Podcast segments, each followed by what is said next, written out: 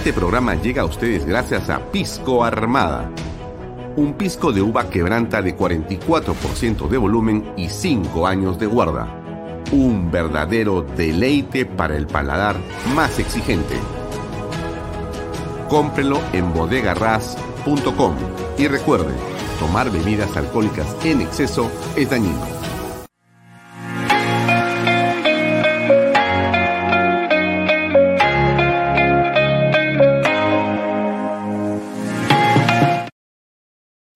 Coldwell Banker Realty Bienes Raíces. Para invertir o vender bienes raíces en Miami, Florida, Coldwell Banker.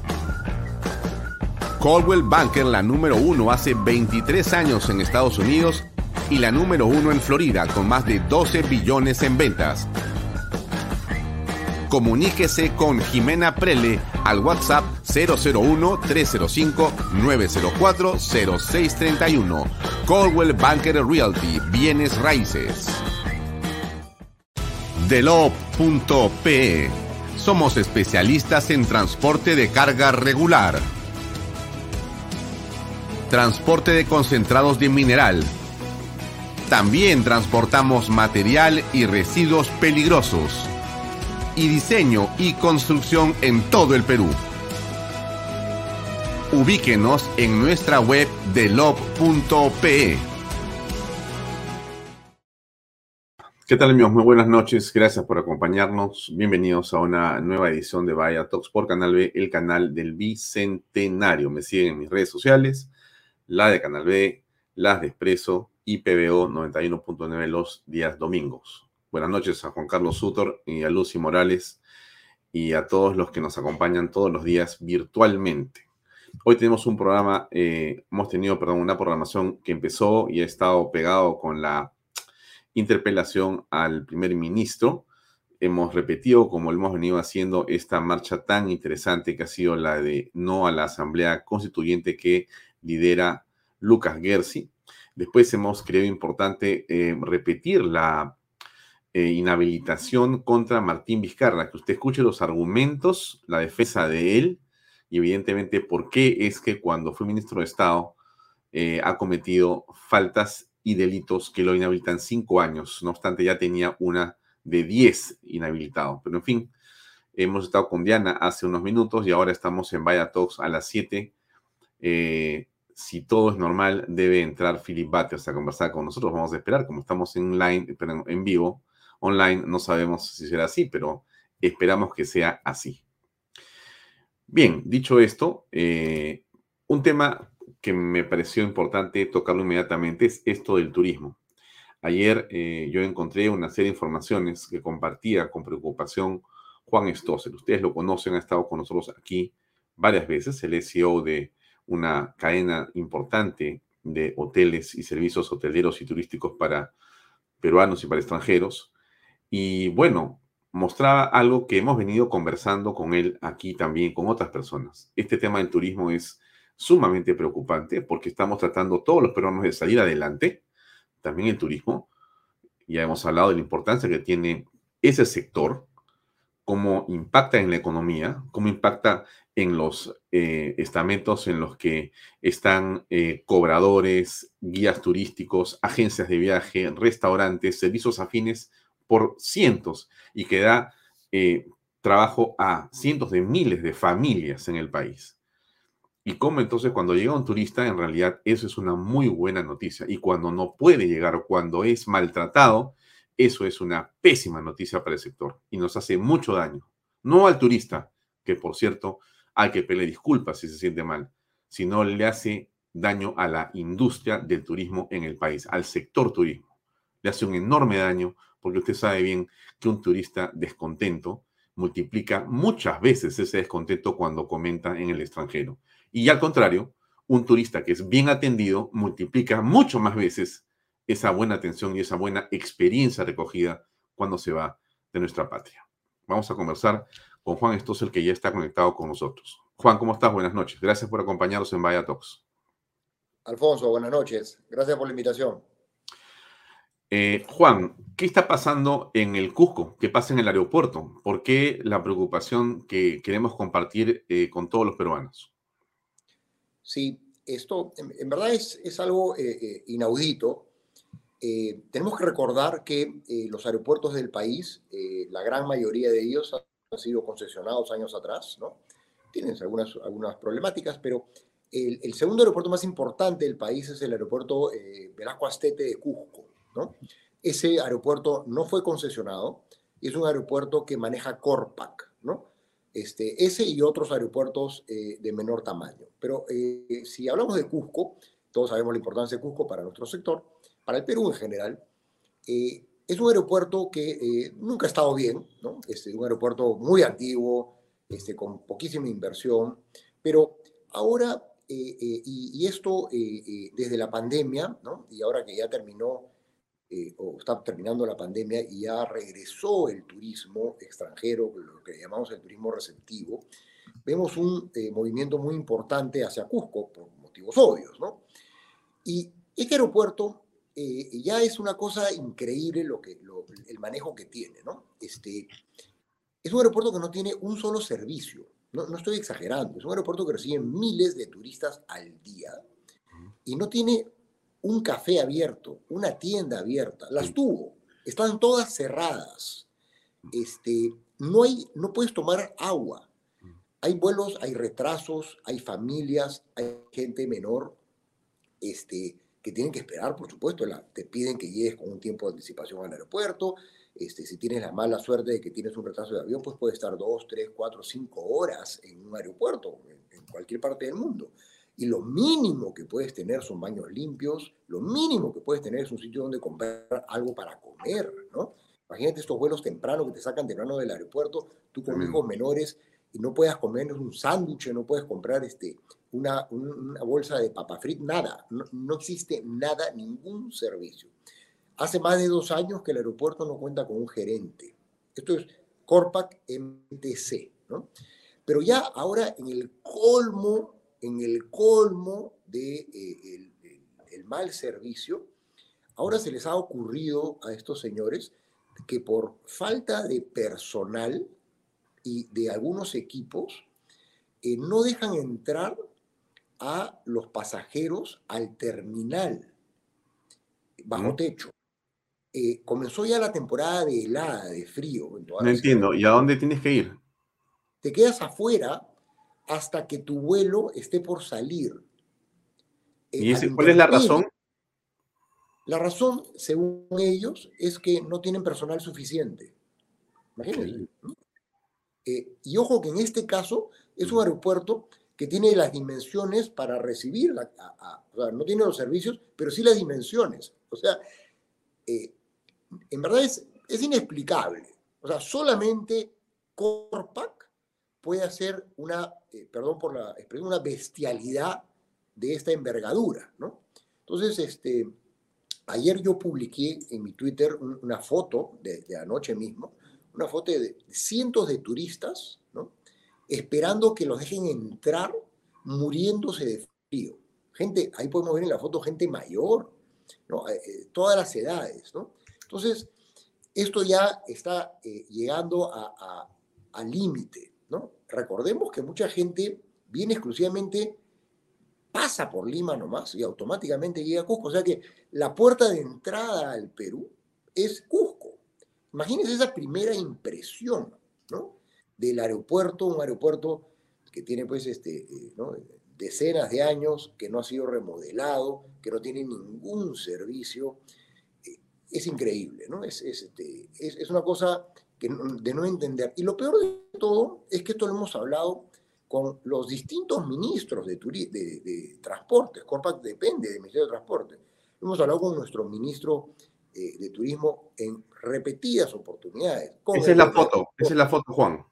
Esa es, esa es una de las fotos, exactamente. ¿no? Eh, no, si ven, eh, eso es en la intemperie. En este caso está bajo techo, pero a la intemperie. Más a la derecha es totalmente abierto. Recién donde está ese cartel, eh, ¿no? Este cartel que estás ahí señalando, ahí es donde entras al, bajo techo y, una forma y, abriado. Entonces, ¿quién puede explicar esto? Esto es, esto es inexplicable. Esto le debería costar el puesto al ministro de Transportes, al presidente de a todos los directivos de Corpac, y, a, cualquier persona. Esto es, esto es realmente eh, increíble. O, en todo caso, lo que, lo que pareciera es que no nos quieren atender, o sea, que no quieren atender al sector. ¿no? Eso es lo, único que podríamos explicar, porque este tema de que no tiene servicios el, aeropuerto, estamos hablando ya de, de, dos años. Pasa que hace unos meses no habían turistas. Ahora, igual ya no hay, seguimos sin servicios, pero, pero con cada día más turistas llegando, ¿no? Los hemos esperado dos años, hemos hecho sacrificios impresionantes, estamos acá sobreviviendo, ¿no? Y el Estado no es capaz de lo mínimo. Ya no le podemos pedir cosas este, espectaculares como debería serlo. Eso, eh, eh, con este gobierno, es imposible de, siquiera soñarlo, ¿no? Acá lo único que queremos es que los servicios básicos funcionen. Lo básico, solamente lo básico. Pero parece que, que ni, que eso no, no, es capaz, ¿no? Y, y, hmm. lo peor de todo, y lo peor de todo es que lo que cada día que pasa vemos una degradación en los servicios. Porque esto de la gente esperando afuera es reciente. Hmm. no hay ningún servicio adentro y ahora se les ha ocurrido que tampoco pueden, no pueden entrar los pasajeros al terminal, eh, sino justo antes de que esté por salir su vuelo, tienen que entrar corriendo, este, ¿no? pasar seguridad, entrar corriendo y, subirse a, su avión. ¿Por qué? Porque no tienen suficiente personal. O no sé qué otra excusa pondrán, ya sabe Dios qué, excusa pondrán.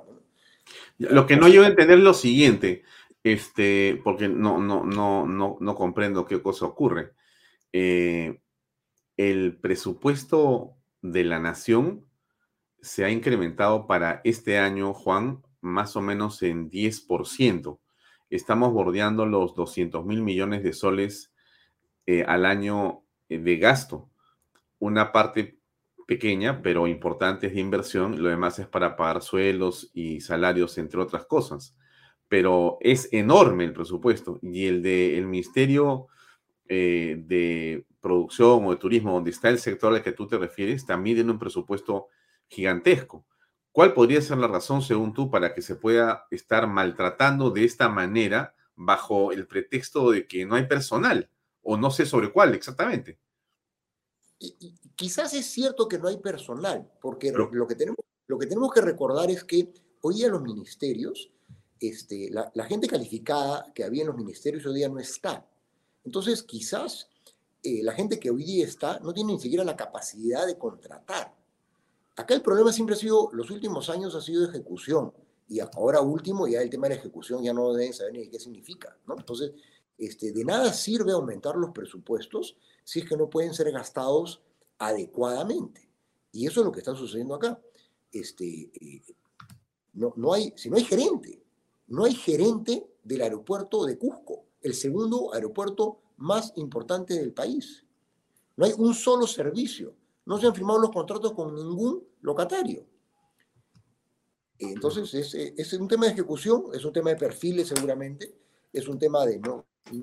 Tienen otras prioridades, es llenar pues seguramente los ministerios con, con, gente del partido, ¿no? con allegados, amigos, familia. Estamos viendo, pues, que no estamos viendo, estamos viendo todo. El, tema aquí es clarísimo. Acá las cosas no están funcionando y cada día están peor. Mm. Ahora, eh, ¿hay alguna manera de conversar con la gente del ministerio? ¿Tú has tenido o tienes relación con el ministro, viceministros? O sea, ¿hay una manera de decirles, oye, esto es una barbaridad? Porque si, o sea, a ver, eh, entendemos la importancia de los productos turísticos, de la infraestructura turística y de todas las cosas que conocemos del turismo. Pero si tú maltratas al turista, que es la razón de todo lo que se hace, o una buena razón en todo caso de todo lo que se hace cuando hablas de turismo receptivo, este, bueno, no sé, eso mejor, pues, mejor cierra, que no vengan aviones al Perú.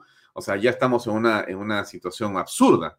Bueno, ¿has conversado con alguien tú? ¿Le has dicho lo que está pasando? ¿Le has mostrado esta foto? ¿Te han dicho algo? Oye, Juan, vamos a arreglarlo, no te preocupes, ya lo arreglamos. ¿Qué está pasando hoy día en Cusco? ¿O es lo mismo?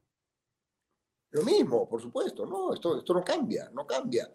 Esto lo hemos conversado con, personalmente, con el Ministerio de, con el Ministro de Turismo anterior, con este no, con eh, viceministros, ministro de nuestro sector, Comercio Exterior y Turismo, viceministra, Comercio Exterior y Turismo, eh, cuando pude ver al presidente de Corpac en Cusco, se lo dije, no, él creo que no estaba enterado, este, y no pasa nada. No pasa nada, no, no, no hay ningún interés o no hay capacidad. Es frustrante, la verdad que es, frustrante eh, porque los, los, empresarios privados hacemos eh, realmente esfuerzos denodados. Hemos estado dos años en una situación eh, muy mala, muy difícil, ¿no? Este, y, y es este, realmente una vergüenza que el Estado no sea capaz de brindar los servicios básicos, ¿no? Para que este, eh, los turistas puedan eh, llegar a la ciudad de Cusco. Es, es inaudito, realmente es inaudito. Y esto, eh, yo no sé cómo este, en Cusco, ¿no? hay veces son, les gusta hacer bastante huelga, yo no sé cómo no salen todos a la calle a, a, pedir la cabeza, pues acá de la gente de Corpac, ¿no? sí, es, lo que iba a preguntarte para terminar, este, Juan. siendo el turismo, me parece que una de las actividades de lejos más importante en la ciudad de Cusco y alrededores, ¿cómo es posible que los cusqueños más bien no estén más eh, preocupados, con mayor aprensión, con más cuidado sobre los turistas que llegan eh, en el país? ¿Por qué es que no existe una preocupación mayor?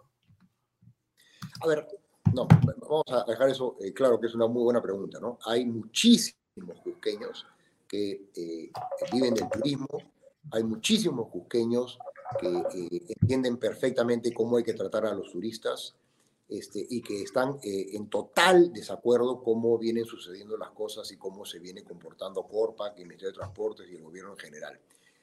Hay también eh, un, grupo, en este caso menor, de gente ¿no? que este, está en contra de todo, los antisistemas que desgraciadamente polulan en estas zonas del país. ¿no? Y estos antisistemas no le entran balas, este, ellos con tal de conseguir eh, ¿no? este, sus réditos políticos, son capaces de destruir cualquier cosa. Y todos sabemos que destruir es muy fácil, construir es lo difícil, ¿no? Esta mm. gente nunca ha construido nada, ¿no? Entonces, este, pero eh, en Cusco hay muchísima gente de primera y muchísima gente que lucha permanentemente por el turismo, ¿no? Este, pero en este caso, eh, creo que ya se hizo todo y esto como depende de Lima, no, no hay ninguna... Corpac depende de Lima, parece que el directorio de Corpac debe ser de gente que no tiene ninguna idea de cómo manejar aeropuertos. Este, el Ministerio de Transportes definitivamente no tiene ninguna idea de cómo manejar aeropuertos. Y los aeropuertos para nuestro sector y para el Perú en general son importantísimos. Y estamos en una situación sumamente difícil que eh, ojalá cambie, ¿no? Desgraciadamente, eh, por lo que veo, eh, esto no va a ser rápido. Muy bien. Ah, Juan, te deseo lo mejor también al turismo y bueno, es una industria y un sector tan importante y tan preocupante lo que pasa con todas partes, en el, con todo en el Perú, pero ese, ese sector es uno que podría comenzar a funcionar rápidamente. Pero en fin, esperamos lo mejor y estamos en contacto contigo hasta otra oportunidad. Muchas gracias. Buenas gracias, buenas noches. Buenas noches. Bien, amigos, era Juan Stossel. Ustedes han escuchado, hay una preocupación enorme en Cusco por el tema de la forma como se maltrata al turista cuando va o cuando viene. Eh, y es inconcebible a estas alturas que estemos hablando de una cosa así. Pero en fin, es parte de nuestro problema nacional. Hoy tenemos eh, a Philip Batters en un rato más. Debe estar por eh, conectarse a las 7 en punto que vamos a conversar sobre lo que ha sido esto que está ocurriendo él lo comentó con nosotros en un programa eh, de combaters eh, la semana pasada. Y bueno, luego de ello eh, ocurrió lo que hemos escuchado de Samir Villaverde. Ayer estuvo ahí con el abogado de el señor Samir Villaverde, Julio Rodríguez, pero nos ha quedado a nosotros, como solamente ustedes, muchas dudas, ¿no? Algunas de las cuales vamos a tratar de absolver el día de hoy y tratar de conversar con él a ver qué cosa podemos, qué, qué, podemos sacar como conclusión. Em, antes de hablar con Batters, les muestro algo que me llegó hoy día y que es muy interesante. Extranjeros tendrán 72 horas de plazo para salir del país. Tres días de yunta por 70 soles son 221. Una vez una tarde llevaba un, un niño un pollo. Estaba haciendo la chanchita ya estado haciendo los ahorros para dar a los niños. Esta transmisión, esta transferencia del hermano Santiago con, con Boris. Es... Fui entrenado para ser presidente. ¡Basta ya! El pueblo se merece lo mejor. La vacancia. De la mejor uva, el mejor pisco. Pide la vacancia. Ah, ¿qué le pareció? Una más, ya, una más, una más, una más. Le ponemos una más a, a este spot que me parece muy interesante. Ahí va, ahí va, ahí va. ¿Dónde está? Aquí. Los delincuentes extranjeros tendrán 72 horas de plazo para salir del país. Tres días de yunta por 70 soles son 221. Un vez una tarde llevaba un, un niño un pollo. Estaba haciendo la chanchita ya. Estaba haciendo los ahorros para dar a los niños. Esta transmisión es la transferencia del hermano Santiago con, con Boris. Es... Fui entrenado para ser presidente. ¡Basta ya! El pueblo se merece lo mejor. La vacancia. De la mejor uva, el mejor pisco. Pide la vacancia. Sí, ahí está el teléfono. Se lo dejo para que los llame y lo pidan. Eh, sí, es importante. A mí me llegó el día de hoy una botella. Ahí está. La vacancia. Tiene un adminículo en la parte superior donde está eh, la cabeza de la botella, que es sin duda un sombrero. ¿A qué, ¿A qué se parece lo que le estoy mostrando? Bueno, pero ahí está la vacancia. Es un excelente, una excelente eh, alternativa. Déjenme ponerla ahí para que la vean, ¿no? Miren, este, ¿qué dice acá? Dice pisco puro quebranta. By la cofradía del pisco. Ellos son los que se han encargado de hacerlo. Ahí está, se lo pongo un poquito más de cerca. Va y la cofradía del pisco. Ahí está, con su sombrerito. La vacancia. Sin duda, la parte creativa en el Perú es la más importante. Eso es lo que nunca nos van a robar, la creatividad.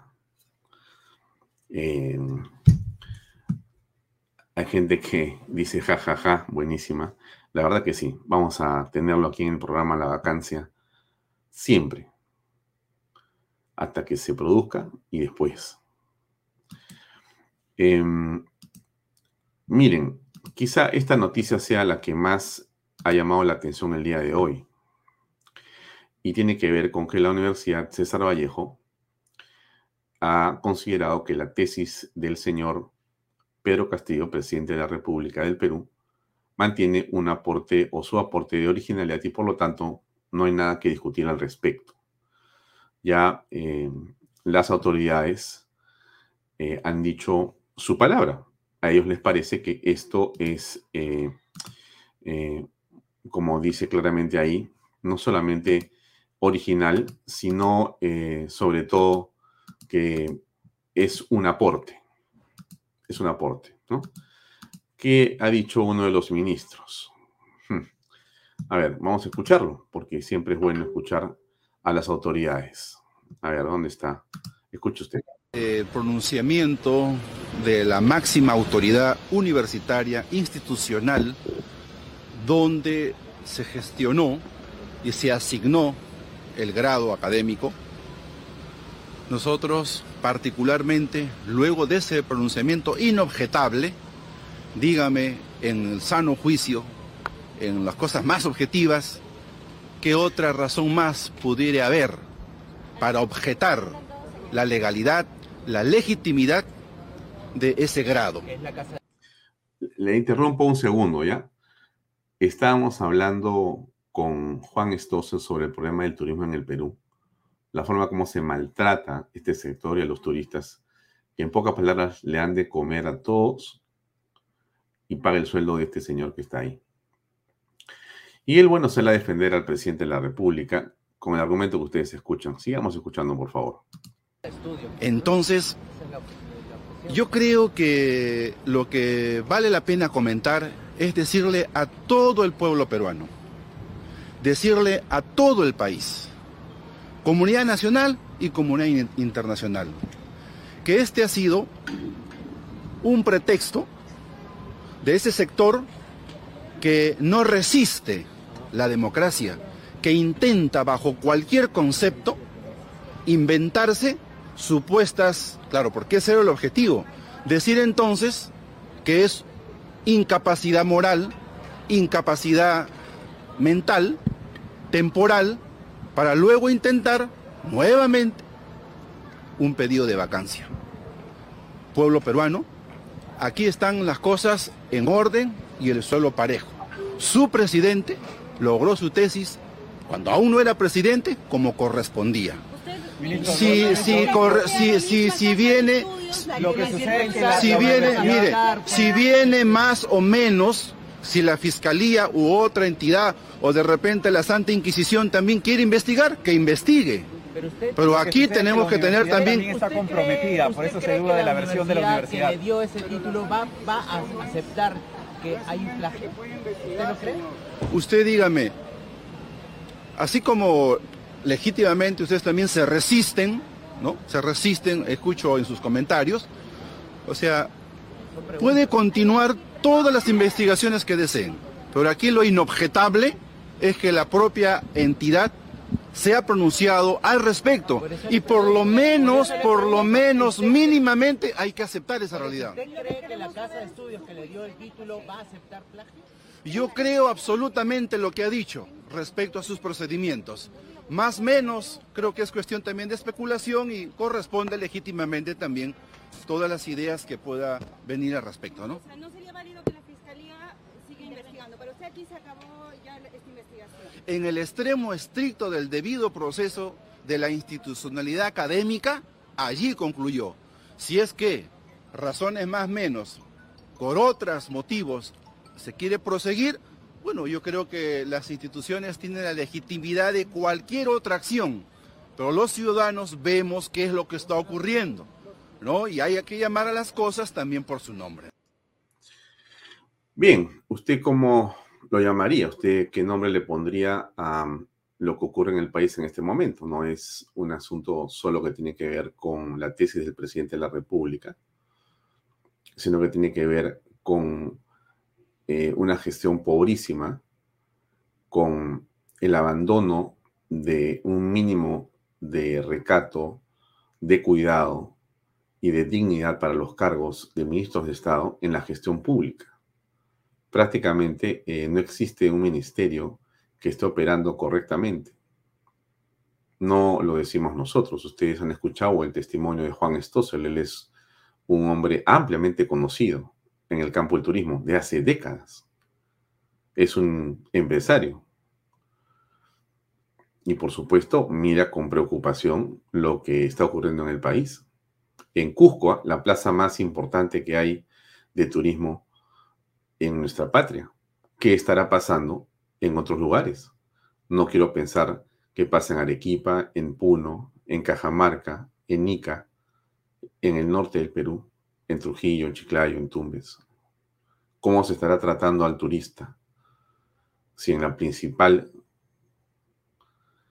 eh, sede de turismo que es Cusco, tenemos las imágenes que hemos visto que no han cambiado ni siquiera el día de hoy, después de lo que ha publicado Juan Stossel. Pero eso es en lo que estamos, ¿no? De eso se trata justamente el problema nacional. Tenemos que ver la manera de resolverlo. Frente a esta situación eh, que se ha producido por la denuncia del señor Samir Villaverde ayer, obviamente se han producido en las visitas que ayer comentábamos y que están en todas partes de la Comisión de Fiscalización de varias fiscales, porque son dos, una que tiene que ver con Zarratea, otra que tiene que ver con lavado de activos, y que ambas están tomando la, digamos, declaración de Samir Villaverde en el penal. Em, ¿Qué cosa ha dicho al respecto a la vicepresidenta? ¿no? Que no pasa nada en realidad. A ver. Discúlpeme que tenga que dar esta respuesta. Creo de que es un teatro montado en, tres actos. Primer acto fue cuando pasamos a la segunda vuelta y todo el mundo cuando ganamos las elecciones dijeron fraude, la democracia, etcétera, etcétera. Primer acto. Segundo acto, la señora Karelin López que, que los sobrinos, que tal, y al final que zarratea y demás. Igual está ahí, que se investigue. Tercer acto, el señor Samir sale con lo mismo. Inclusive la señora Kareli en su última presentación ante los medios, un poco más decía que en, en las manos del señor Bruno Pacheco estaba salvar el Perú y vacancia allá. Más parecía que estuviese hablando una lideresa de un partido político que una señora que está investigada por actos delictivos. Igual el señor Samir, creo que es una cortina de humo la que está diciendo y que lo que tenga que, lo que ayer ha dicho, como los abogados decimos, la carga de la prueba es quien afirma las cosas. Entonces, que entonces que le diga, yo no voy a suponer las intenciones que él tenga. Yo hablo solamente sobre hechos. Mm. Bueno, usted escucha el tenor y la manera como se expresan estos eh, miembros del gabinete, ¿no? La señora eh, Dina Boluarte, como usted también lo sabe, no solamente es eh, una conspicua colaborada del presidente de la República, sin, sea, como vicepresidenta, sino que es ministra de Estado desde el principio de este gobierno. Ya va nueve meses con el Fajín. Ha pasado cuatro gabinetes y posiblemente pase el quinto. Porque eh, el señor eh, Aníbal Torres, hoy día que ha estado en em, el poder legislativo. Hoy estuvo Aníbal Torres y, bueno, ha dicho varias cosas sobre los congresistas. En fin, se ha producido ahí todavía una situación que no termina, ¿no? Em, posiblemente quede fuera y no haya otro, otro tiempo más con el señor Aníbal Torres como eh, presidente del Consejo de Ministros. Pero el caos en el Perú continúa. Nosotros estamos tratando de empujar las cosas hacia adelante, me refiero a todos los peruanos, pero la situación económica es de una, eh, digamos, delicadeza, de una urgencia, de un dramatismo enorme. Nosotros lo escuchamos, lo sentimos, lo vemos, lo conversamos con muchas personas. ¿Por qué le comento esto? Porque también se produjo hace unos días este debate sobre las AFPs y sobre la CTS y si se retira, si no se retira, que va a generar inflación, que no puede ser, que el futuro, que el presente. Em, conversaremos de las AFPs en otro momento, pero lo único que yo puedo decir es que hay una parte importante de peruanos que están en este momento angustiados, sin ingresos, porque no tienen trabajo o perdieron el trabajo en la pandemia, pero no perdieron las obligaciones. Más bien las obligaciones se han acumulado y la crisis en las familias es enorme. Y esto es algo bastante simple de poder comprobar, no es una opinión, está basado en una evidencia. ¿Y cuál es la evidencia de la que le hablo yo? Bueno, la evidencia de la que yo le hablo tiene que ver con la cantidad por cientos de miles de jóvenes que no se han inscrito una vez que dejaron los colegios privados, no regresaron y no fueron al público.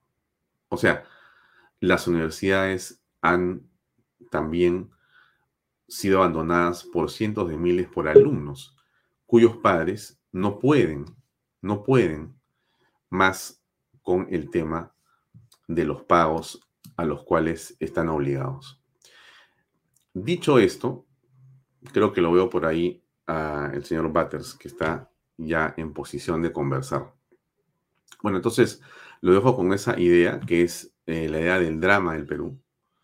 Y vamos a conversar ahora largo y tendido sobre lo que pasa con este gobierno, lo que pasa con el país, cuánto afecta la corrupción al estado de ánimo de los peruanos cuán lejos o cerca estamos de la salida de Pedro Castillo. Mi este, diseño del programa de hoy decía la caída de Castillo, le puse yo. ¿Estamos realmente en las últimas horas o estamos en una situación frente a la cual se va a consolidar Castillo? Vamos a ir a una pausa de nuestros auspiciadores y enseguida regresamos con Philip Butters. Invierta en terrenos en Paracas con Los Portales, ubicados a solo 25 minutos del aeropuerto de Pisco y ahora a muy poco tiempo de Lima por la nueva autopista. Por eso los terrenos aquí se revalorizan rápidamente. Regístrese y aproveche las ofertas online. PBM Plus, proteínas, vitaminas y minerales. Y ahora también con HMB, recuerden, vainilla y chocolate. No olvide que el ejercicio favorece su sistema inmune y que una buena alimentación es su mejor defensa. Compre PBM en boticas y farmacias a nivel nacional. Para más información, visite la web pbmplus.p y sígalos en Facebook y en Instagram. Delop, especialistas en transporte de carga regular, transporte de concentrado de mineral, también transportan material y residuos peligrosos y diseño y construcción en todo el Perú. Entra a la página web delop.p. Pisco puro Armada, pisco de uva quebranta de 44% de volumen y 5 años de guarda. Un verdadero deleite para el paladar más exigente. Pisco puro Armada, cómprelo en bodegarras.com. Y no se olvide que tomar bebidas alcohólicas en exceso es dañino. Bien, Batters ya está con nosotros. Vamos a pasarle la voz a Philip. Hola Philip, ¿cómo estás? Buenas noches. ¿Qué tal? Este, no sé si me escuchas bien. Te escucho perfecto, no grites. Da, ok, mil disculpas. bueno, Philip, ¿cómo estás? Buenas noches. Gracias por acompañarnos en Vaya Talks. Eh, bueno, eh, estamos en medio de una serie de informaciones por cierto, la población está preocupada, hay eh, una gran expectativa sobre lo que puede ocurrir con los audios o con las evidencias que podría tener, por lo menos para comenzar la conversación, el señor Samir Villaverde. Tú has estado em, eh, en contacto, tú has conocido, tú sabes algo, tú estás eh, dándole vueltas a varios temas y muchas personas durante el día me han dicho, parece que Batters sabe, parece que Batters tiene, Batters debe saber lo que está pasando. Tienes que preguntarle y tienes que obligarlo a que te diga qué cosa hay de evidencias. Así que tengo la pregunta. A ver, la, respuesta que sabe y Batters tiene, la respuesta es sí. La respuesta es sí. Este, sé y tengo. Lo que pasa es que quiero que se me entienda y me vas a entender tú rápidamente porque probablemente algunas personas que no son periodistas o no están en el mundo del periodismo, de las informaciones, creen que esto es especialmente sencillo. Y yo me llamo Philip Butters, yo no soy Philip Gorriti. Y voy a explicar lo siguiente. Cuando eh, uno encuentra un audio y un contenido eh, delictual, digo encuentra, eh, la señora fiscal, en este caso Carla Cesernarro, o cualquier otra fiscal, si tiene un audio en crudo, lo que hace la señora es lacra ese audio y después tiene que haber un deslacrado y tiene que haber después un peritaje y una transcripción para acreditar que en ese audio están hablando Philip Butters y Alfonso Baella Herrera. Entonces, ese es todo un proceso. Entonces, eh, ese proceso debe mantener un orden fiscal, porque de lo que estamos hablando es que el señor Samir Villaverde está colaborando y como todo color eficaz, que, está, que va a presentar horas de horas de audios, de conversaciones entre él, Bruno Pacheco, Bruno Pacheco, gente del Jurado Nacional de Elecciones, este, conversaciones que se daban en el local que él mismo manejaba y con teléfonos que él mismo facilitaba. Y son horas de horas de conversaciones que él mismo grababa para sí. Si yo te doy a ti un teléfono, que es este acá, que es el de Philip Butters, y te lo doy a ti, tú sabes de tecnología, este, simplemente hago que se grabe este, todas las conversaciones que están acá y yo simplemente lo jalo, ¿no es cierto?, con un sistema muy sencillo, es una tecnología muy básica y muy elemental. Eso hacía Samir Villaverde. Entonces tiene horas de horas de conversaciones de Bruno Pacheco porque él le había dado los lugares de comunicación, que era en este caso este lugar en donde iban, esta casa en Surco, pero además le había dado el celular. Además de ello, Samir Villaverde se ponía micrófonos él se ponía micrófonos. Hay que entender lo siguiente. Y por eso digo, yo soy Philip Butters, no soy Philip Gorriti. estamos hablando de un delincuente prontuariado. La gente dice, ¿cómo es posible que le hagan caso a un delincuente? Espérate un momentito. En una campaña presidencial tú tienes un, núcleo duro, se le llama cuarto de guerra, de gente de tu absoluta confianza, que tiene que hacer información muy delicada, información evidentemente que puede comprometer, comprometer la propia estrategia de campaña, las debilidades o fortalezas de tu candidato. Y este señor estaba en el meollo junto con Bruno Pacheco, que era la mano derecha del presidente, cosa que era público y conocido. Entonces, estos señores tendrían que ser realmente especialmente idiotas para no saber que este señor era un prontuariado. Tú no metes a la casa al fondo ahí a quien sea, ni llevas a tu oficina a quien sea para que tenga información clave de tus negocios y mucho menos de una campaña presidencial. Este tipo los ha grabado y tiene información de índole delincuencial que involucran a, a, Bruno Pacheco, que es un funcionario público con categoría viceministerial, por, al ser secretario de Palacio tiene esa categoría, y también a cuando menos un ministro de Estado. Entonces, ese ministro de Estado y Bruno Pacheco no son Samir Villaverde. Samir Villaverde, al tener antecedentes penales y, judiciales, en el supuesto que delinca cualquier cosa, no va a tener ningún beneficio. Es decir, a él se le haría la máxima pena el delito imputado. Pero no se le acumulan. Si el estafa y la estafa es de 5 a 7 años, 7 años le darán. Si señor mata y por asesinar son de 7 a 12 años, 2 años le darán porque es un reincidente. Es un tipo prontuariado, esa mácula la tiene. Mientras que un funcionario público un funcionario público, cuando comete un delito,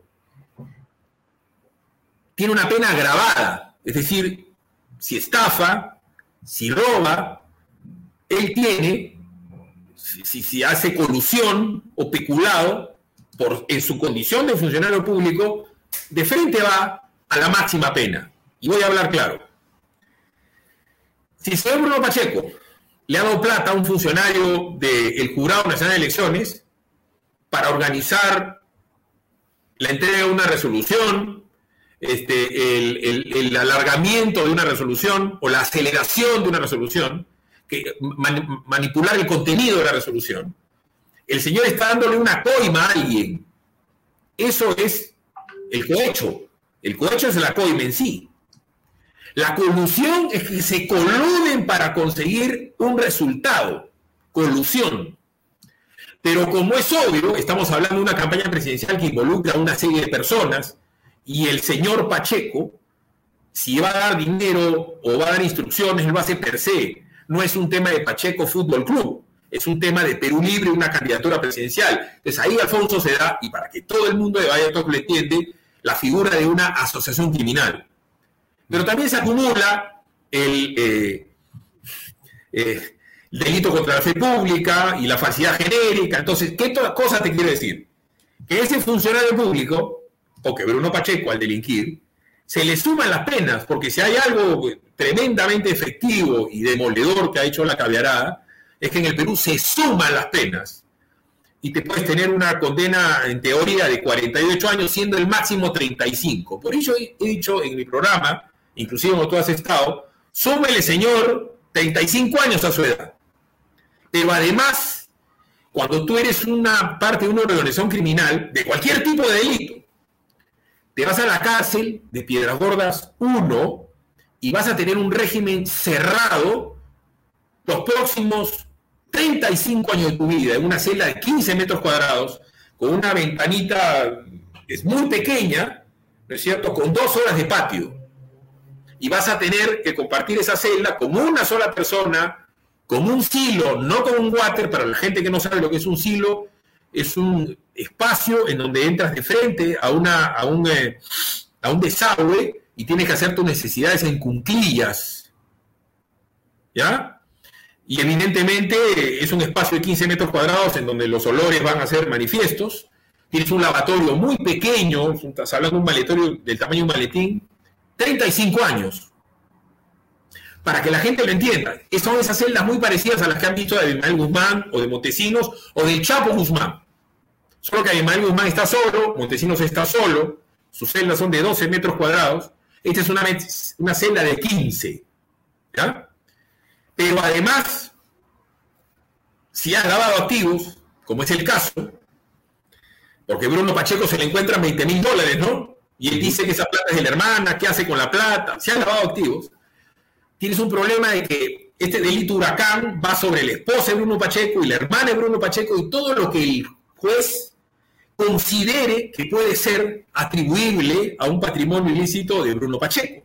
Y como él ha mencionado que su hermana le dio y que el cuñado vendió, lo que va a pasar en muy poco tiempo es que se van a ir sobre los bienes de la familia de Bruno Pacheco y le van a hacer embargo, este, cuando menos en, en modo de inscripción. Y también inclusive les podrían embargar cautelarmente tapeando los locales, como le pasó a Kuczynski, eh, y ustedes vieron cómo lloraban en cuarto poder por la desgracia de este Ampón, ¿no? Ah, pero todo esto que estás comentando, Philip, podría eh, evitarse si Bruno Pacheco dice voy a hablar. Ah, correcto. Entonces, quiero, quiero, quiero que, se concentren los, televidentes y los oyentes de tanto de Talks como de PBO, porque vamos a salir, como siempre, simultáneo. Entonces, ¿cuál es el tema? Esto lo tiene en un audio este señor, en dos audios este señor, en tres audios este señor, en 15 audios este señor. No cabe entonces la idea de que imitaron la voz, de que no es su voz, porque cuando se haga un peritaje se va a dar con que es su voz. Pero está la circunstancia de la llamada por teléfono, está Samir. Además, vamos a hablar de una resolución, de un hecho cierto, porque hay una persona de- del otro lado que es el jurado. Esta persona cuando escuche va a saber lo que te acabo de comentar, que se enfrenta a cárceles horribles y a penitenciarías horribles solamente en el caso de Samir Villaverde. Ella sabe que se va a quedar ahí dos años si no colabora. Y él va a colaborar con la fiscal Cicenarro para salir a una prisión domiciliaria. ¿No es cierto? No tiene la suerte él de ser Susana Villarán, que de la domiciliaria se dio a la calle, o de PPK de la domiciliaria se dio a la calle. ¿Entiende? Él no tiene el patrimonio de PPK, no tiene las primas ni los familiares de Susana Villarán. Y es una persona que, como es obvio, teme por su vida. Me refiero a Samir Villaverde. Ya te imaginas lo que estará Bruno Pacheco prófugo. Ya. Entonces, ¿cuál es el tema? Acá resulta claro que hay un mensaje que ha enviado este, Samir diciendo, ay, la gente que me ha ayudado a hacer esto, delitos, me está escuchando. Y yo sé que quieren que yo primero hable para después colaborar ellos. Porque en este momento que estamos hablando, todavía no se escuchan los audios, pero está la voz de Bruno Pacheco. Y está la voz de Bruno Pacheco. ¿Cómo sabes eso? A ver, te voy a explicar. Nosotros los que estamos en este, en este acontecer informativo, tenemos fuentes de toda índole. ¿ya? Uno de los problemas que tuvo el señor Samir Villaverde es que al, al- al estar este en la cárcel, tenía un eh, celular el cual estaba encriptado. ¿Me entiendes?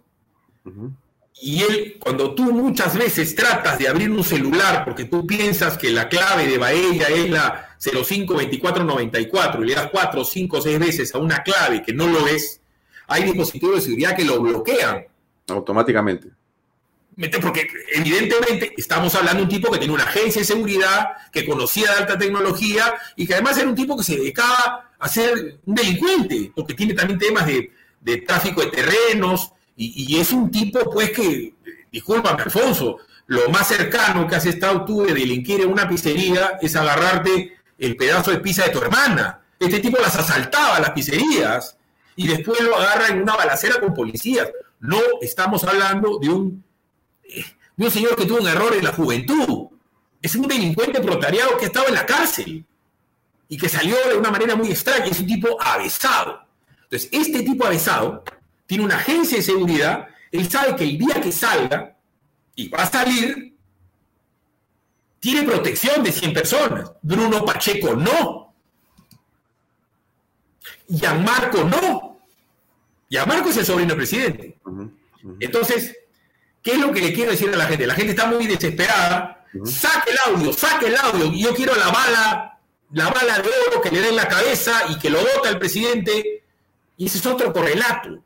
Porque yo te puedo asegurar que hay congresistas llamados niños que pu- lo pueden ver al presidente saliendo del despacho presidencial con un puñal ensangrentado y con una persona muerta con 46 puñaladas en la espalda y van a decir que estaba evitando un suicidio, hermano. ¿Ya? Porque estamos hablando de un Congreso evidentemente con un signo de corrupción muy grande. Entonces, el que, el que mostremos un audio, ¿es cierto?, de una potencia tremenda, audio FaceTime, por darte un ejemplo, no implica que eso va a hacer que el presidente o renuncie o que en el Congreso lo bajen porque hay que ver si consiguen los votos. Pero además, Alfonso, y lo hemos visto, desde que yo te dije lo que te dije, se comenzó a especular en la prensa, porque yo tengo esa información ya hace una semana. Tú has estado con nosotros el viernes pasado. Entonces yo te digo que esto, y tú me dices, ¿cuánto demoraría? Dos semanas. ¿Por qué? Porque el audio, sea de FaceTime o sea el audio normal, tiene que ser transcrito y dado a una autoridad para que la autoridad, en este caso la doctora Cesenarro, meritúe que es una cuestión importante, que, que, además concatena con una serie de hechos, porque la señora es una señora pensante, y le diga al juez, libera a Baella, libera a Batters, o en este caso a Samir. Porque es obvio que el señor es una presión psicológica y física inmensa. Pero ahí te hago, te hago algunas preguntas que la gente nos las hace también en las redes sociales. Mira, la pregunta es, por ejemplo, tú sabes, te hago la pregunta muy cortita, si quieres no me contestas. ¿Tú has escuchado los audios? Sí. Ya. La segunda pregunta es, ¿en esos audios está el presidente de la República? Hasta donde yo he escuchado, porque quiero que me entiendas, son 80 horas. Entonces, hay audios... Yo había escuchado que eran 8, Philips, ahora son 80. Espérate. Quiero que me entiendas. No sé cuánto es. Yo, yo de tecnología no sé. ¿Me entiendes? Yo soy ignorante, te consta porque ha sido para mí una peripecia hacer lo que estoy haciendo. Pero no nos quedemos en lo adjetivo. O sea, lo sustantivo es que hay una serie de audios, audios, de contenido coloquial y delictivo, ¿no es cierto? Porque el tipo tenía audios cuando él hablaba. Entonces Samir también se grababa él. Saca Bruno Pacheco de la foto. Él se grababa. Y él además portaba, él mismo portaba micrófonos. Entonces quiero que te imagines, porque hemos hecho un esfuerzo de imaginación. Entiendo. Un audio en donde este es él, él, él, él, él, él, le dice a un funcionario de altísimo nivel, con una capacidad decisoria en los tres primeros rangos de la administración pública, y le dice, toma 20 mil para tus gastos. ¿Ya? Toma, Alfonso.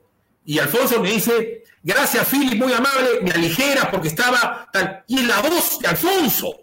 Pero Alfonso es un ministro. O sea, que tú dices que el señor Samir Villaverde le da 20 mil, pero no sabes si son dólares o soles, a un ministro de Estado para su gasto. Dólares, dólares. Eh, eh, eh, insisto en la pregunta, quiero formularla completamente. Samir Villaverde, según lo que tú sabes, le habría dado, porque es, un, es una posibilidad, no sabemos todavía, pues no sabemos si es cierto, pero le habría dado a un ministro de Estado del actual gobierno de Pedro Castillo 20 mil dólares en la mano para sus gastos.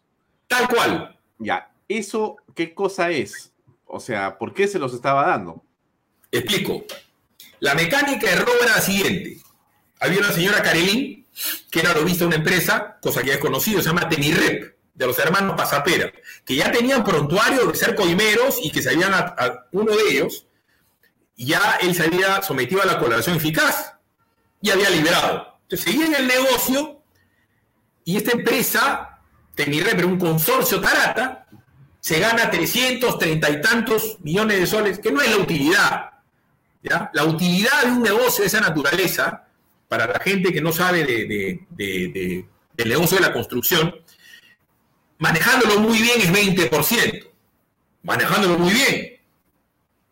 Una empresa de altísima calidad que tiene un margen de corrupción de 20%. Estamos hablando de 60 millones de soles de, vamos a decir, de utilidad antes dispuestos de evitar para la gente. Pero claro, cuando tú robas, de repente puede ser 70, 80 o 90. Hay la famosa anécdota del puente que te dicen, mira qué lindo el puente que está, y tú dices, no hay puente, sí, pero no hay puente, pero ¿qué importa? Ya está. Entonces, ¿cuál es el tema? ¿Cuál era el negocio? 5% en el momento que coordinamos que iba a ganar la empresa Bahía Constructions, a la bajada de bandera, como se dice, y la adjudicación, el otro 5%, es decir, el 10% de la plata que entraba. En el caso de la señora Karelin, ella logra que esta empresa se gane 330 millones de soles, con el escándalo, por si acaso, de que la segunda empresa era de la misma familia, del mismo, de la misma vena, y le había ganado a la segunda por 29 céntimos. Ya solamente eso ya te dice que hay un escandalazo. Entonces, ese es el negocio de Carelín. Pero los sobrinos ese fiscal, Gianmarco y Fray, junto con un ministro que está siendo investigado, el ministro es el ministro Silva, íntimo amigo del presidente, que era un profesor, un profesor, respetable profesor de un colegio fiscal, que no sabía nada de transportes y comunicaciones, termina estando ahí. Y lo que dice Carolín es que el presidente de la República, con este ministro, con los sobrinos, obraban para conseguir licitaciones y claro, cobraban evidentemente esos dineros. ¿Dónde entra Samir Villaverde? Que hacía lo mismo porque era el amigo de los, de los eh, este, sobrinos y él conseguía a estas empresas para que ganen obras 100 millones, 150, 280, rapidito, las obras más pequeñas. Entonces, Samir Villaverde sabía que ese dinero, como es obvio, me refiero al de las coimas, cohecho, se tenía que repartir. Entonces, él ha sido testigo absoluto, presencial y ejecutor de entrega de dinero. ¿Me entiendes? Entonces, ¿por qué dije, y cuando comencé mi locución dije, yo soy Philip Butters, no soy Philip Corritti? Porque si la gente espera que yo saque ese audio, yo no puedo hacer eso, ¿no es cierto? En el supuesto que lo tuviera. Lo, tuvieras. ¿Por qué razón? Porque malogro el caso. Invalidas la prueba. No es que invalide la prueba, sino que, a ver, quien tiene que evaluar el contenido no es Philip. No, no, no, es, es, es el fiscal, pero además la fiscal cuando tiene eso, dice, esta es una prueba, y sumo la otra prueba, y sumo la otra prueba, en este, esta parte del, del intríngulis le va a decir a un juez, libéralo. Y eso va a haber un juicio. Lo que ha pasado en el Perú, en el caso particular de los audios de la vergüenza, la inmensa mayoría, y te puedo decir que el 99% de esos audios no tenían ningún contenido delictual. Sin embargo, la prensa, la guaripolera de Vizcarra, decía, miren, la manera coloquial con que Philip Bates habla con Alfonso. Se, trata de hermanito, de comparito. Mire, pues, ahí está. Evidente. Y toda la prensa hizo un tremendo, ¿me entiendes? Un tremendo escándalo por audios que no tenían contenido intelectual. Tanto no tenían contenido intelectual que a los meses, después que, claro, que se cumple con el objetivo político de tumbar al Consejo Nacional de la Magistratura, y después de reventarle la vida a Chávarri, que nunca ha cometido ningún delito, porque la prensa sí, todita, aplaudida como foca, miren y salía en Canal 2, en Canal N, en RPP, en Perú 21, este, en, en era una andanada de gente y comentaba el abogado y comentaba el especialista. te, pregunto, cuál era eh, la razón o la motivación de la prensa a la que te refieres de acusar a Chavarri sin pruebas? Porque el que manejaba la prensa era Vizcarra. Y Vizcarra tenía que sacar a Chávez porque Chavarri comete el desliz, aunque no es un desliz, evidentemente, decir que lo iba a investigar, por lo que ahorita ayer lo han inhabilitado por el caso Ixa Uraín Sincot, por CN Vizcarra, por su alianza con Graña. Porque tenía 14 juicios e investigaciones abiertas, no juicios, investigaciones. ¿En dónde? Moquegua de donde proviene la vena de José Domingo Pérez, ciertamente. Entonces, a ver, a mí me encantaría poner ese audio y generar un rating fabuloso y que la gente me aplauda y que me gane. Yo no me a ganar ningún premio nacional de periodismo, ni siquiera periodista soy, Alfonso, periodista eres tú, tu padre, ¿no es cierto? Yo soy un patita con suerte que está ahí, ¿no? Y tengo tal suerte, ¿no es cierto?, que en el momento que han ido a a, ¿cómo se llama? A decodificar esto, yo tenía acceso a ello.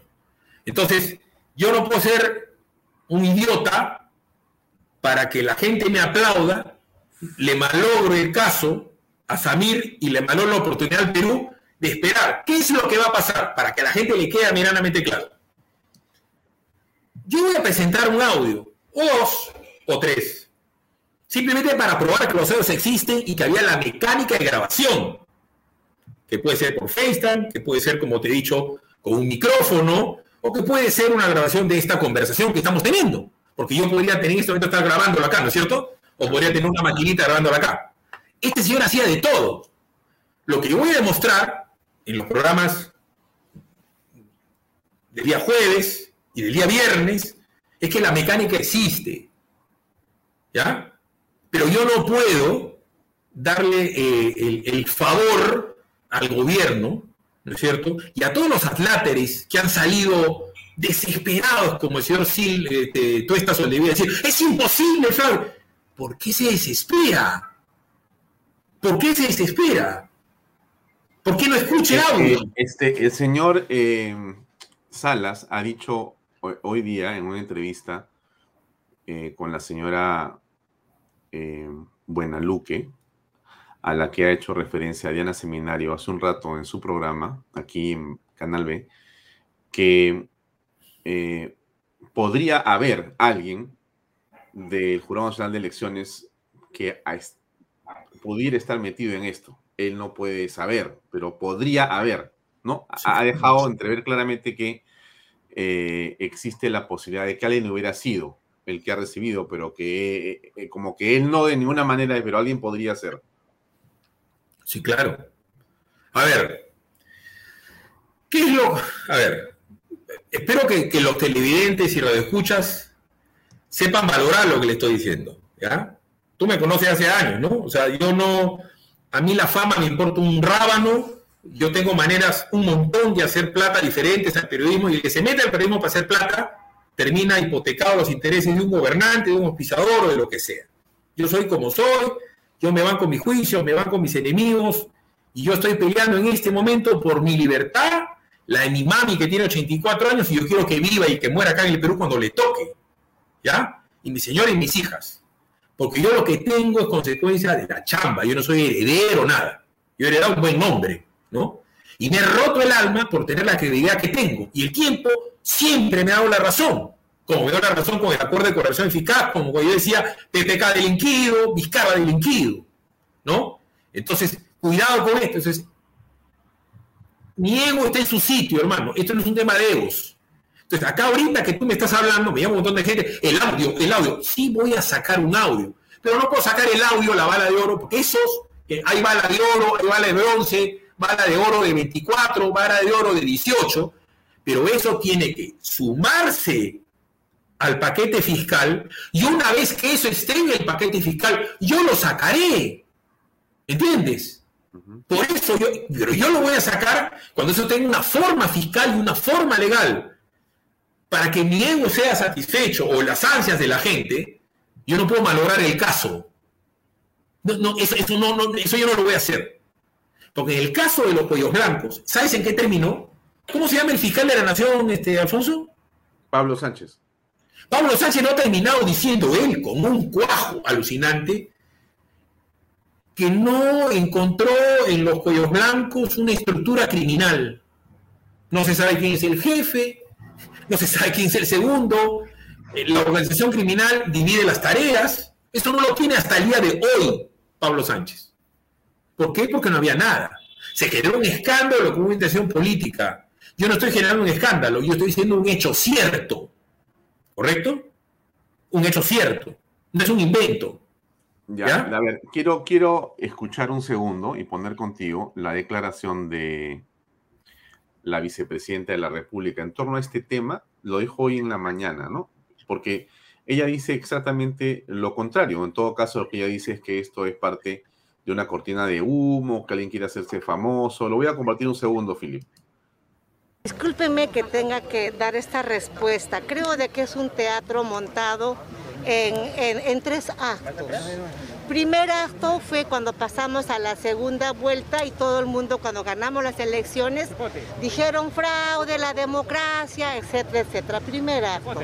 Segundo acto, la señora Karelin López, que, que los sobrinos, que tal, y al final que zarratea y demás. Igual está ahí, que se investigue.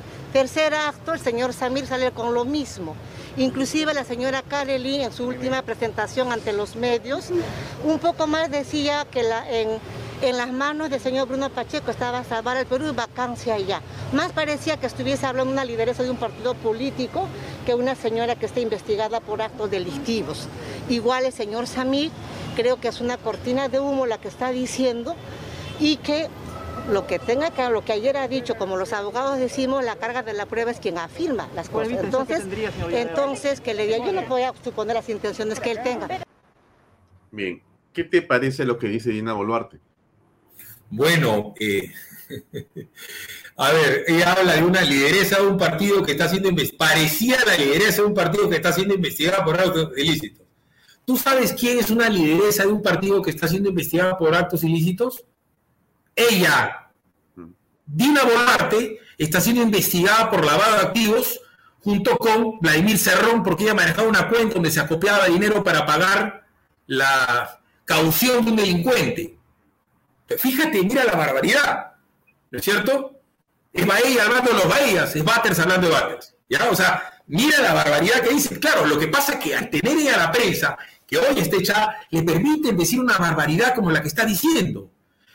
Un colaborador eficaz acepta haber cometido un delito, ya sabe que tiene la soga en el cuello. Y esa soga al cuello, por confesión de parte, se puede ajustar, ajustar, ajustar, y se puede ir 10 años a la cárcel o puede tener una pena suspendida. Entonces, para que un colaborador eficaz se quiera suicidar, ¿no es cierto? Tiene que mentir, porque la soga lo va a ahorcar y va a decir, ¿sabes qué? Acá te dedicó fuiste tú, y te vas al bote. Porque es eficaz en la medida que él dé información que perjudique al resto y que se sepa la verdad de un acto delictual. Peor aún si es una organización criminal. Entonces, esa argumentación de que eh, el señor Samir miente para salvarse o blufea para salvarse, número uno, acá hay audios, ¿ya? Que van a ser sometidos a peritaje, ¿ya?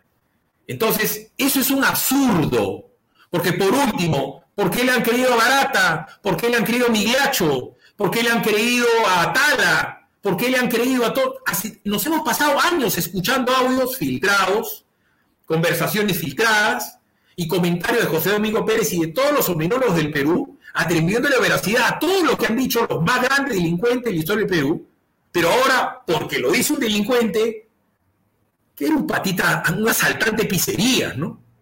No es Graña, no, no es Graña, no, no es Globo Graña, no es el señor Barata, que en el Perú tenía 23 millones de dólares de patrimonio, que vivía acá 28 años.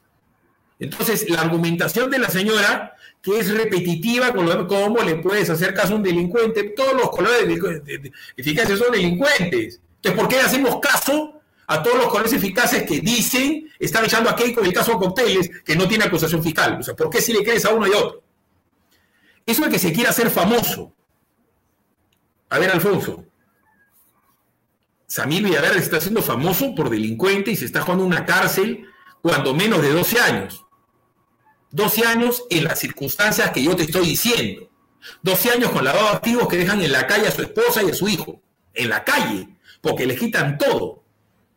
Ha, elegido la peor forma de hacerse famoso.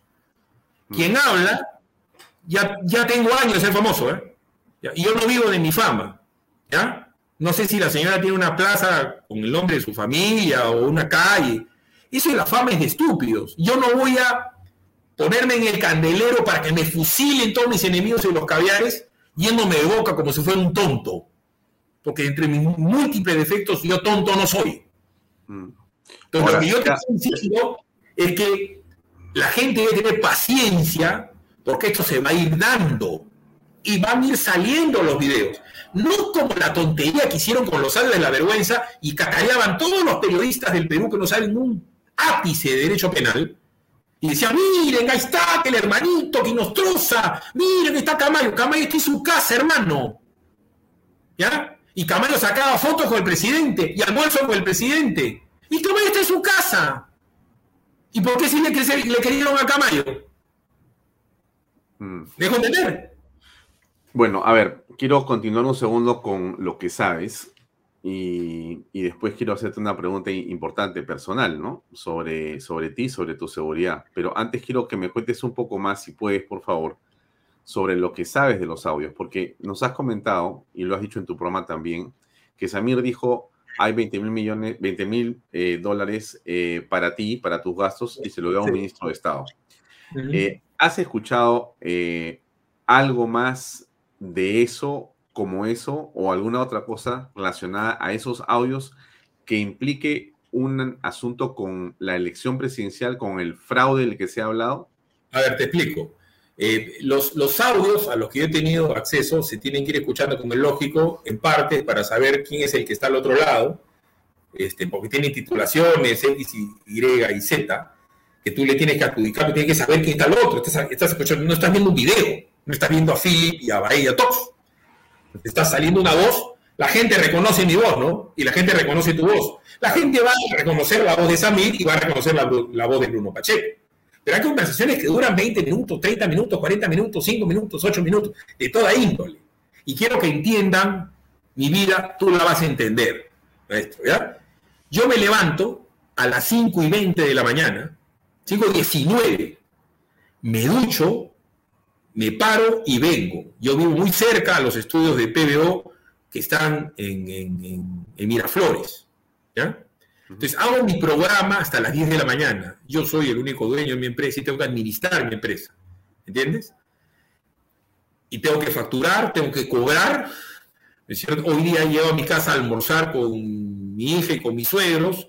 He almorzado rapidito, hermano, de dos y media de la tarde a 3 por un tema de rigor de cuerpo, tengo que dormir 45 minutos, me he duchado y he podido seguir escuchando algo. Sea, yo no tengo 8 horas, 10 horas, 15 horas diarias para escuchar, ¿de cierto?, audios, porque además lo tengo que hacer solo. ¿Me entiendes? Yo no tengo un asistente, no tengo un grupo de gente que me ayuda a escuchar y a transcribir. Entonces tengo que escuchar simplemente. Y voy haciendo una reseña de un montón de cosas y van llegando y van llegando, son horas de horas de horas. Quien sí puede hacer eso es un equipo fiscal o el señor Julio Rodríguez, que tiene un estudio de abogados. Yo estoy hablando de información eh, que compromete la caída de un régimen. ¿Me entiendes? Ya, pero y por, e, por- por esa razón yo te pregunto también, este, ¿no tienes miedo de que te maten? Es propio del prudente tener miedo, del valiente dominarlo. Entonces, a ver, eh, yo he estado varias veces por morirme. Cuando he sido joven he trabajado en el Callao, en descarga de vapor a camión, me han sacado chaveta, me han tirado bala. Eh, me he chocado con un amigo mío, Pancho Vázquez, de chiquillo, y la verdad que Dios hizo que no nos pasase nada, un choque muy fuerte. He tenido episodios de pérdida de sangre por eh, una úlcera gástrica, nueve bolsas de sangre. Después tuve una obstrucción intestinal que me dobló el cuerpo y una noche pensé que me moría y no me he muerto. Eh, eh, eh, hago el, el- el recordar de que yo estuve casi cruzando la calle Tarata el día que pone la bomba porque estaba yendo a comer a Manolo. Y también pusieron una bomba frente a Iraoka, donde yo tenía una agencia aduana y reventaron mi oficina. Yo creo que, que Dios va a saber el día que me toque. ¿Entiendes? Entonces, si yo voy a estar preocupado por mi seguridad, no voy a poder moverme, no voy a poder trabajar y no voy a tener la claridad mental para enfrentar la responsabilidad que tengo. Porque acá en PBO trabajan 65 personas a las cuales ya le pagué su sueldo adelantado este mes. Ya pagué los impuestos, ya pagué el FP, ya pagué mi fraccionamiento tributario y estoy comprando maquinaria para crecer y estoy este, viajando, he viajado a Argentina y voy a estar en Miami para crecer y exportar. O sea, tengo un mar de cosas en la cabeza. Entonces, si yo estoy dominado por el miedo, el miedo genera inacción. ¿Entiendes? Y, como es obvio, yo no me preocupo, yo me ocupo. Entonces, mi inseguridad, vamos a decir, que la tengo manejada, si cabe el término. Pero yo sé, pues, hermano, que a la hora que salgo de, de, de- de Willax, se puede aparecer alguien, ¿no? Porque salgo a las 11, como te ha pasado a ti. Cuando salimos de Willax no hay nadie ahí, ¿no? Entonces, cada vez que sale alguien, yo tomo mi recado, que sonso no soy. ¿Me entiendes? Y por último, Alfonso, si me van a querer hacer algo, yo te aseguro que el día que pase una desgracia, no me voy a ir solo. O sea, a mí no me van a agarrar desprevenido, a mí pero, no va a ser... Pero, pero este grupo de personas, Philip, no es, eh, digamos, eh, un grupo tranquilo, sino aparentemente toda la gente que va descubriendo o va hablando va siendo amenazada. Ha ocurrido eh, no solamente con Carolín López el día que daba su testimonio. Samir dice lo que dice, asustado porque también está amenazado. Lo Sí, ha claro. dicho también Jenny Vilcatoma, lo ha dicho Sacha, perdóname, eh, Claudia Toro eh, en Willax, y en general eh, hay un manto mafioso que pretende acallar y amenazar a las personas para que no digan nada sobre lo que ha ocurrido o está ocurriendo. Entonces, perfectamente, si este, este grupo de personas además es financiado por el narcotráfico eh, y el terrorismo, o el narcoterrorismo, o las mafias enquistadas alrededor del poder, eh, en realidad es muy fácil atentar con la vida de las personas. Estamos a merced de esto, en realidad. ¿O no crees? No, sí, a ver, no solamente lo creo, lo sé. Yo soy consciente de con quién me estoy enfrentando. O sea, no, no, no, no, no. Eh, yo creo que voy a morir de viejo y que voy a conocer a mis nietos. Pero una cosa es lo que tú crees, otra cosa es que lo hagas en las condiciones que tú quieras que sea. Y yo quiero vivir y morir acá en el Perú. Para colmo, solamente quedan dos Batres en el Perú. Quien habla, y mi tío Carlos Batres, que ya está retirado y está absolutamente fuera de, cualquier tema público. Mis hijas son mujeres y mi apellido tristemente muere con ellas porque también tengo pura prima mujer. Entonces, yo soy una persona de fe y asumo mi responsabilidad y si me toca, me tocará. Pero alguien lo tiene que hacer. Por eso, cuando acá me amenazan, me amenazan todos los días. O sea, next. Entenderás, Alfonso, que yo tengo en mi Twitter 480 mil seguidores, en mi Facebook 900 mil seguidores, en el canal de PBO, hasta unas, el mes pasado estaban 280 mil seguidores. Me amenazan todos los días, hermano. Todos los días, pero hace tiempo. Entonces uno tiene que asumir una responsabilidad, pues. Alguien la tiene que hacer. A mí también me han- yo los mismos juicios de veto y declaratorio lo tengo. ¿ah? Igualito que la sedición, que Bermejo me, me, me, me ha enjuiciado y me ha enjuiciado el otro y me amenaza. Hermanito, vamos a ver cómo nos toca. ¿Me entiendes? Ya, ahora, Yo déjame- mi vida, hermano. Si me toca, me tocará y voy a morir peleando. Pero ah, porque vienen unos patitas a tirarse el Perú y están con terrucos y tal, entonces, ¿para qué existió la gente del Jeín? ¿Para qué murieron peruanos? ¿No es cierto? Para que haya alguien que lo tiene cómo hacer, porque yo tengo determinado talento para hacer las cosas, te me da capacidad para hacer las cosas, y he sacado adelante una radio, un canal, un programa. Yo salgo 29 horas a la semana eh, en, en televisión, porque PBO sale 6 por 4, 24, más las 5 horas de combate son 29. Que yo recuerde, en la historia de la televisión, no había nadie que conduzca, produzca, dirija 29 horas a la semana. Como cuando trabajaba en Frecuencia Latina, trabajaba de lunes a domingo. Nadie, nadie, nadie en la historia de la televisión peruana ha trabajado de lunes a domingo. Y no me quejo, ni lloro, ni me sobo. ¿Me entiendes? Yo hago. Ahora, escúchame, te hago la siguiente pregunta. Según lo que tú tienes de información, según lo que tú has reflexionado en torno a lo que has escuchado y a lo que sabes y conoces, estos audios van a traer abajo al régimen de Pedro Castillo. A ver, si estuviésemos en un país racional, en donde de verdad hubiera gente decente, no solamente en el Congreso, sino en los medios de comunicación. Son importantísimos los medios de comunicación. Importantísimos los medios de comunicación. Porque los medios de comunicación morigeran las cosas. Los medios de comunicación han ocultado 200.000 muertos. Se han zurrado en algo evidente que ha sido un eh, golpe de Estado. Y hoy día juegan, ¿no? Juegan a la oposición. Hay que ser muy tonto para pensar que Canal N es un medio de oposición cuando le dan cobertura a Dina Boluarte de 30 minutos al día, ¿no?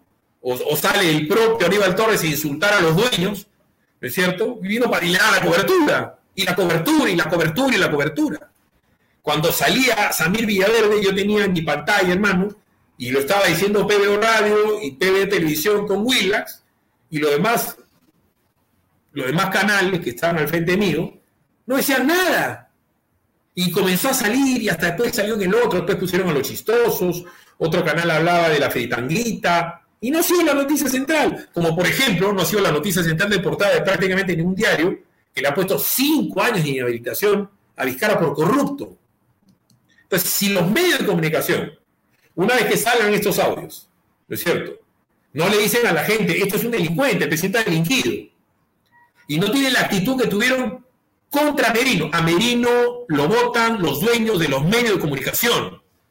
Porque si yo pongo la calle y machaco y machaco, Merino no me representa. Si con un sistema que se llama Hotspeed, que tú lo debes conocer, bombardeo 100 mil, 200 mil, 300 mil, Merino no me representa en Facebook, en Twitter, en YouTube, el sistema lo tengo yo, seguramente tú lo conoces. Yo bombardeo y agarro líderes de opinión que trabajaban y artistas y comentaristas y opinólogos que Merino no ha terminado la universidad, no tiene título en la universidad, bueno, yo tampoco, por si acaso. ¿Este te representa? ¿Este presidente analfabeto funcional te representa? Eso sí representa a los dueños de los medios. O sea, ahí sí. Y, y, se pusieron, dale que dale, cuando iba a juramentar, el día que juramentaba Merino, transmitieron en vivo, a la par, en la misma pantalla, como tenemos en ese momento, tú y una pantalla dividida, a Merino juramentando y las cámaras de todos los canales de televisión de la Plaza San Martín convocando que vayan, convocando que vayan, los centros de León, vaya, no había nadie en el momento que se... Habían 250 personas. Yo he presentado yo tuve un dron ahí y tenía fotos y tenía cámara encima de la Plaza San Martín. No habían 200 personas, pero convocaban y convocaban y vengan y vengan y vengan y Inti y Brian. Bueno, este día de hoy nadie sabe que mató Inti y Brian. Y persiguen a Álvaro Flores Arauz que se convirtió en un enemigo público, un tipo con una vida intachable de un momento a otro. Y persiguieron a todo un gabinete. ¿Vas a comparar el gabinete de Merino con el actual? ¿alguien puede decir que Antero Flores Arauz no tiene 50 veces más currículum que Aníbal Torres? ¿O que Delia, o que Delia Muñoz tiene, más currículum que Chero? Pero eso no, los medios de comunicación son responsables. Los supuestos periodistas de investigación en el Perú no se dieron cuenta que habían fosas comunes y muertos con Merino. No se dieron cuenta que hubo un golpe de Estado. Entonces, ahora no se dan cuenta, ¿no es cierto?, todo lo que pasa. Y lo voy a poner más sencillo. Que el sueño del señor Aníbal Torres y la señora Dina Boluarte sea realidad. Que desaparezca Willax y Pedro Radio. Que no salga expreso, que no salga la razón. Que no salga. ¿Qué pasa si no sale? Una semana. No sale. No sale. No se emite Willax no se emite. ¿En qué país viviríamos? ¿Cómo se ha enterado la gente de lo que ha pasado? ¿Cómo? ¿Cómo? Y, son, y ahí hay consejo editorial. Hermano, yo no hablo con Beto Ortiz hace meses. Nunca en mi vida me he sentado a hablar ni con Beto Ortiz ni con Milagro Leiva de ni un solo tema del canal. Nunca me he sentado con Erasmo Bon hablar de ningún tema del canal, del contenido de mi programa. El señor Hernán se entera de lo que sale al aire cuando yo voy 3, 2, 1 al aire. Nunca, nunca, ni con él ni con nadie. Nadie. Y te puedo invitar a ti toda la semana seguida y podemos hablar de lo que se nos da la gana. ¿Me entiendes? Entonces, ese es el valor de Willax. te podrá gustar, te podrá caer bien mal, o lo que sea, Maricel Linares, el Rafael, eh, Rey o, o, o, Pepe Barba o Diego, este, Diego Acuña o, Carla García. Por eso es que tú ves que a cada rato se repiten los temas porque le damos valor. Yo no hablo con ellos. No hay comité editorial. Tenemos libertad. Y acá en PBO, cosa que te consta, ¿no es cierto? Chema te invita y yo me entero cuando te veo al aire. Oye, pásale la voz Alfonso, un abrazo, Alfonso, ven, visítame. Bahía Talks se emite, ¿no es cierto? todo el domingo. Yo nunca en mi vida te he dicho no entrevistes, no preguntes, nada. Yo me entero, ¿no es cierto? Cuando te puedo ver, te veo. Y si no, lo, lo que hago los sábados, este, porque como tú comprenderás, me canso, pese a mi imagen divina, soy humano. Los sábados después del almuerzo, me echo en mi camita, pongo mi telefonito en pdoradio.com y me pongo a escuchar a ella. Y te escucho corridito, hermano, dos, tres horas, hasta que me quedo dormido, me levanto, veo la historia de Roma en YouTube y te voy escuchando. Nunca en mi vida te he preguntado a quién invitas o no invitas, ya, ya has invitado gente que a mí me cae mal o gente que puede hablar mal de mí, porque esa es la libertad. Entonces, si no existiera Alfonso Baella, porque lo callan a Alfonso Baella, y no existiera PBO, ¿cómo tus televidentes, Ingrid Jansen Medlin, que dice mis canales, Willax y Canal B, en este momento, ella, por ¿cómo Ingrid podría decir eso en este momento en vivo?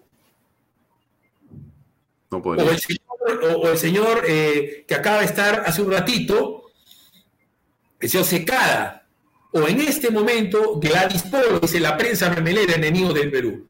¿Quién le daría la posibilidad a la señora Gladys Polo que le diga eso a Alfonso o a Philip?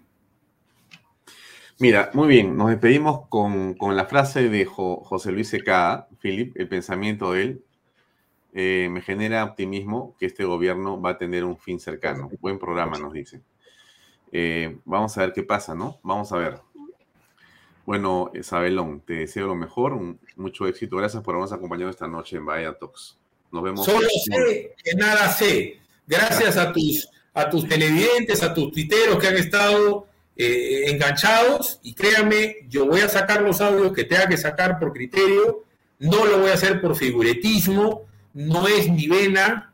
Este, no es mi intención. Y yo no le voy a dar balas al enemigo jamás. Así que gracias a ti y gracias al señor Jorge Heredia o a Gladys Polo o a todos tus televidentes y, radioescuchas y tuiteros y facebookeros, etcétera, etcétera, etcétera. Un abrazo.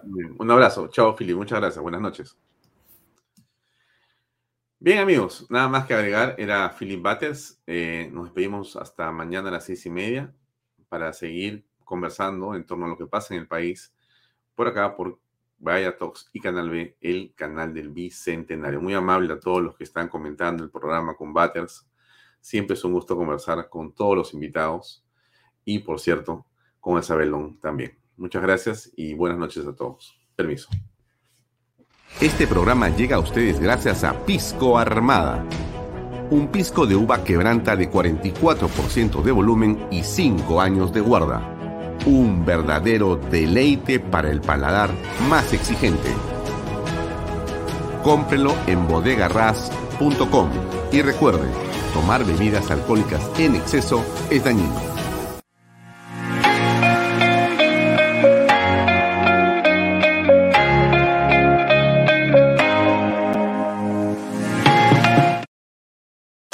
Coldwell Banker Realty Bienes Raíces para invertir o vender bienes raíces en Miami, Florida, Coldwell Banker. Coldwell Banker, la número uno hace 23 años en Estados Unidos y la número uno en Florida con más de 12 billones en ventas.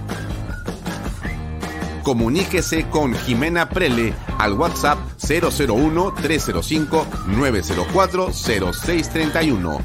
Coldwell Banker Realty, bienes raíces. Delop.pe. Somos especialistas en transporte de carga regular, transporte de concentrados de mineral. También transportamos material y residuos peligrosos. Y diseño y construcción en todo el Perú. Ubíquenos en nuestra web delop.pe